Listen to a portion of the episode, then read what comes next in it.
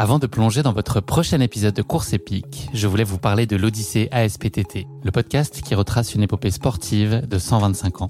Le mouvement ASPTT propose une multitude d'activités sportives pour tout niveau, du débutant au confirmé, dans toute la France. J'ai particulièrement aimé dans ce podcast l'alternance entre les anecdotes historiques sur de nombreuses disciplines sportives et les témoignages en immersion des adhérents de l'association. C'est à la fois rythmé, vivant et instructif. Avec ce podcast, vous allez vous plonger dans l'odyssée de cette association, véritable pionnière dans la démocratisation du sport en France.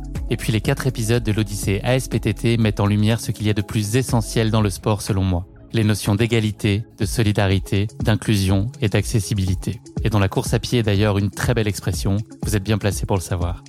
Vous savez désormais ce qu'il vous reste à faire. Faites comme moi, courez découvrir les quatre épisodes de l'Odyssée ASPTT sur votre plateforme d'écoute favorite.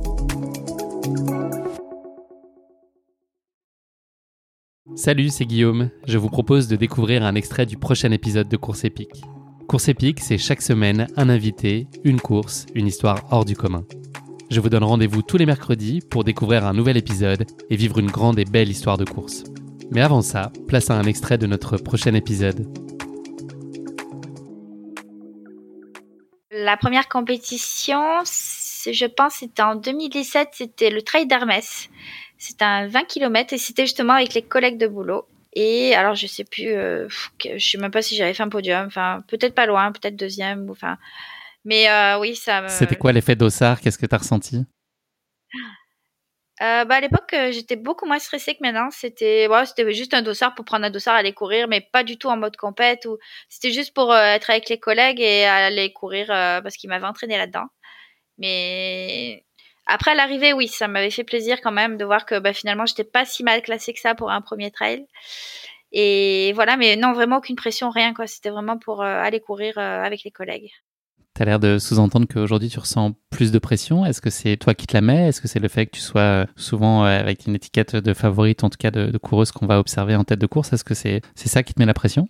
Euh, Non, c'est pas du tout le fait d'avoir une étiquette ou d'être parfois favorite ou pas.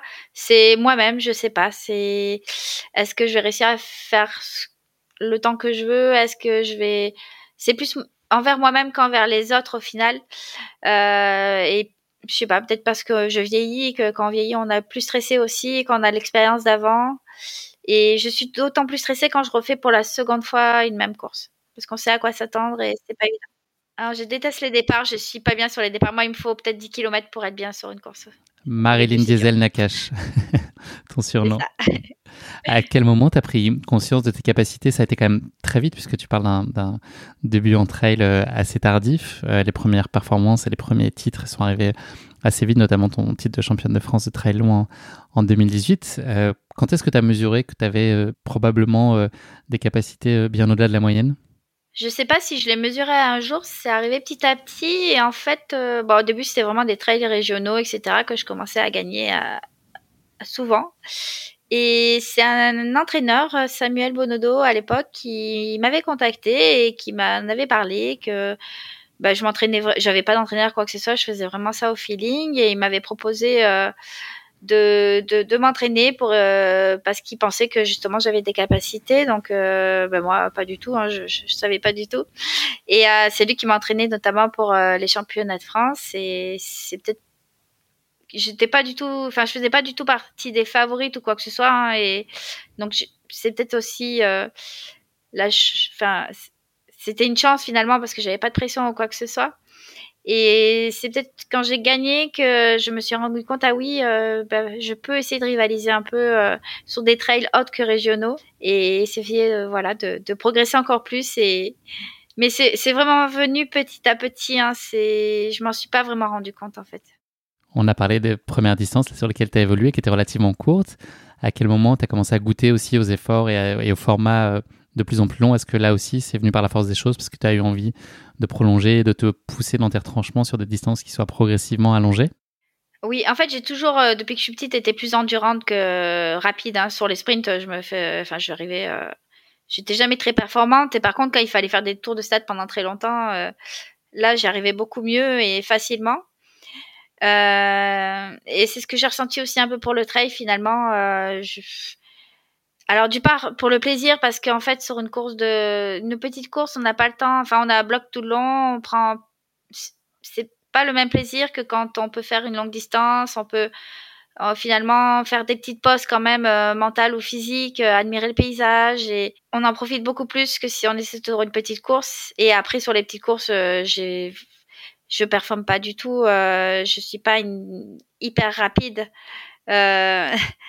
c'est c'est moi mon domaine, voilà. Donc euh, ben, j'ai rallongé petit à petit et j'y prenais de plus en plus de plaisir.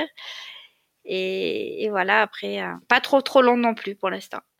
Tu as un planning de course qui me semble en tout cas euh, assez dense sur une année. Comment est-ce que tu organises tout ça? Et puis est-ce que tu as ce souhait, j'ai lu ça aussi, un peu d'alterner les plaisirs Est-ce que tu, tu, prends soin aussi un peu d'équilibrer le, le type de course auquel tu participes, les formats, les contextes, les destinations?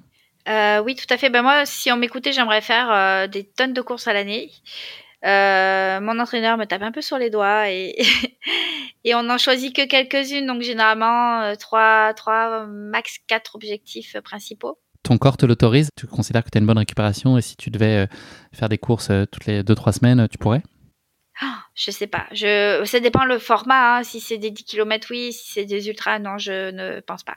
J'aimerais, hein, mais il vaut mieux pas que je le fasse. Euh, déjà, c'est pas mal. Hein, trois, gros objectifs euh, à l'année. Et après, donc, on les place dans le calendrier et on, euh, suite à ça, on module un peu, voir des, objectifs secondaires ou des courses plaisir ou des petits formats pour préparer ces courses-là.